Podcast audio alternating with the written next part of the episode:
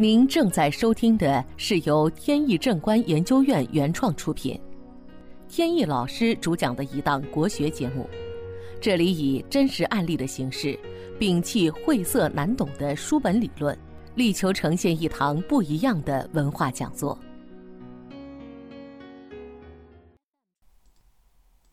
今天跟大家聊一个有关居家风水环境的话题。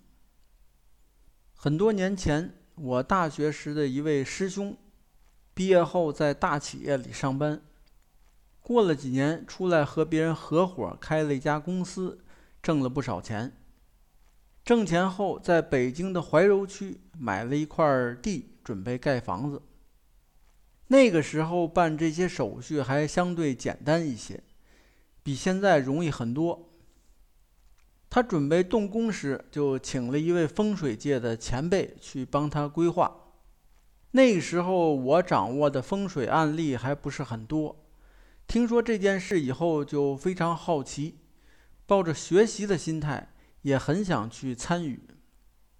师兄买的这块地在一个山脚下，说是山，其实山并不高，前面有条马路，在附近还有大学。和一些高校的科研院所，所以人文环境还是很不错的。当时听风水大师讲了这个地方的风水情况，大致还记得一些内容。主要是讲风水，主要就是一个“气”字，叫做“气遇风则散，遇水则止”。意思就是说，我们所谓的旺气。一定要在一个空间里有回旋的余地，而不能在特别敞开的环境里。那样的话，气场没有回旋，即便有旺气，也会四散的逃开。气遇水则止，就是说，居住环境必须要有水，有水才有利于旺气的回旋。师兄的宅基地后边有一个不高的小山，算是靠山。靠山要尽可能清秀，而不能是光秃秃的荒山，草木要茂盛。这样的气场更容易出文人雅士，或者是在官场中出文官。所以说，在古代的书院大多都建立在这种依山傍水的位置。像在庐山就有白鹿洞书院，在长沙的岳麓山有岳麓书院，还有武夷山有武夷书院等等。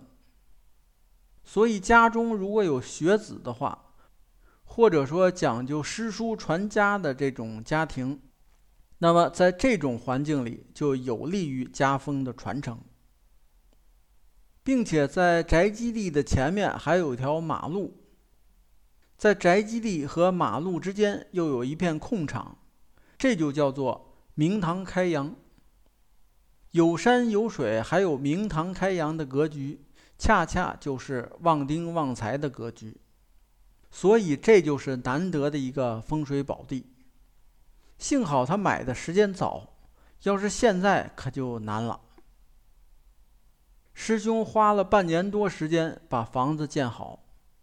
公司也是风生水起，一直经营顺利。我跟这个师兄呢联系也就比较少了。去年偶然有一次机会，在一次聚会上碰到了。他知道这些年我一直都从事风水命理方面的研究，就跟我聊了起来。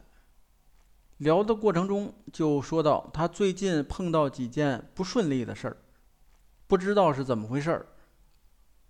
前段时间公司跟客户有纠纷，挺长时间了，一直都没解决好。客户扬言要闹到法院去，而且家人也是轮流生病，他就怀疑是不是家里的风水出了问题。正好碰上我说择日不如撞日，一定请我当天就去家里看看。本节目由天意正观研究院原创出品。如需获取更多信息，请在任意网络上搜索“天意正观”即可。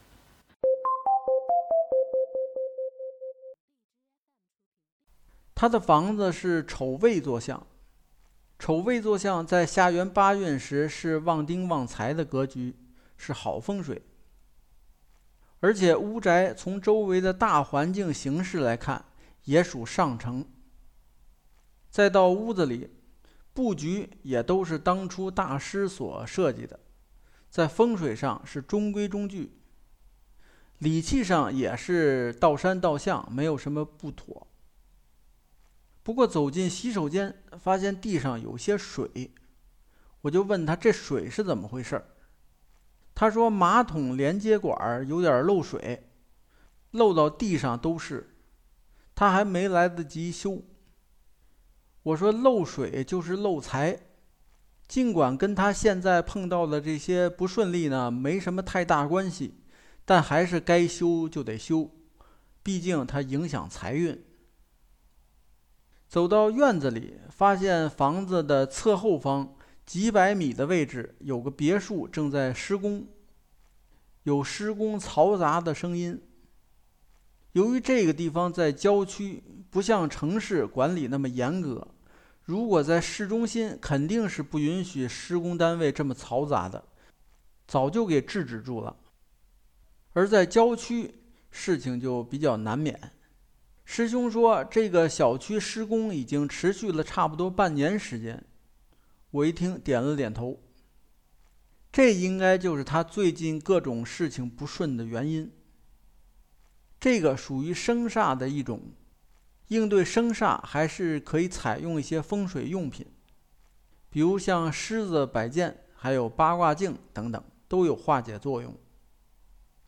但是仅仅是生煞还不足以危害这么大，因为事先看过师兄的八字，他这一两年流年不利。